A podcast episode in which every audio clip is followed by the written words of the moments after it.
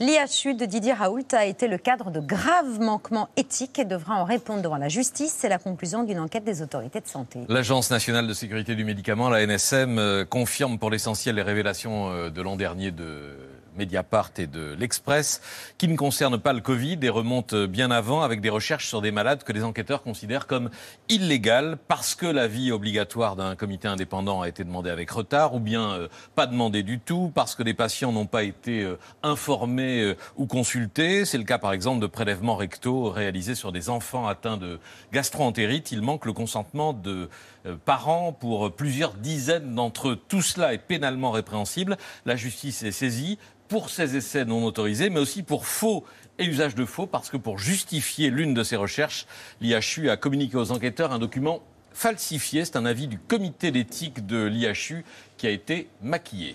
On avait parlé aussi d'essais illégaux sur des patients atteints de tuberculose. Alors là, c'est un point pour euh, Didier Raoult. La NSM dit qu'elle n'a pas les éléments pour considérer que des essais sauvages ont été réalisés. Donc pas de procédure sur ce point. Mais l'IHU a bel et bien administré une combinaison d'antibiotiques qui n'est pas conforme aux recommandations internationales, malgré deux demandes d'essais refusées par la NSM. Un traitement, euh, on l'avait dit ici, qui a mis en danger euh, des patients sur les 21 dossiers examinés par les inspecteurs, 9 ont subi des effets secondaires graves.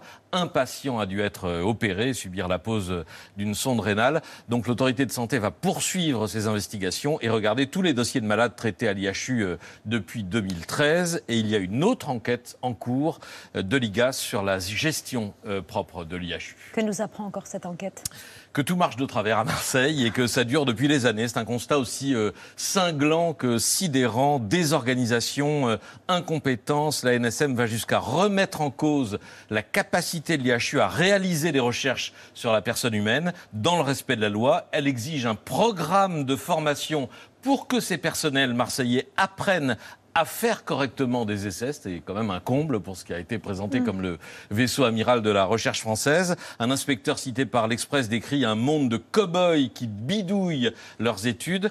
Le rapport rappelle aussi que l'IHU n'est pas un établissement de santé, qu'il ne peut lancer des recherches sans en informer euh, la direction des, mm. des hôpitaux de Marseille, ce qui n'a pas toujours été le cas. Il faut voir d'ailleurs comment Didier Raoult trépigne de ne pas avoir la main sur ces projets, comment il parle au directeur de la PHM euh, et comment il ne supporte supporte pas d'être contredit ou contrôlé. Il y a des lettres hallucinantes dans les annexes du rapport, celle-ci notamment à propos justement du respect de la loi sur les essais cliniques et du processus de décision sur les recherches en décembre 2019. Monsieur le directeur général, nous estimons que nous sommes la meilleure équipe du monde en maladies infectieuses et dans ces conditions, nous acceptons mal que nos projets soient évalués par des gens moins compétents que nous. C'est sublime. C'est dans un courrier officiel, il écrit ça tranquillement. Nous sommes les meilleurs et on n'a pas. Et vous êtes moins bon que nous, vous êtes et Vous êtes moins bon et vous n'avez pas à nous contrôler ou à nous dire quoi que ce soit. Dès lors, nous n'avons pas besoin des méthodologistes ou des administratifs de l'assistance publique pour rédiger nos projets ou pour les évaluer. Voilà qui résume l'esprit euh, et la méthode Raoult. Mais le meilleur du monde, devenu euh, le plus euh, discrédité du monde, va devoir en répondre devant des juges qui ne seront pas forcément les plus bienveillants du monde.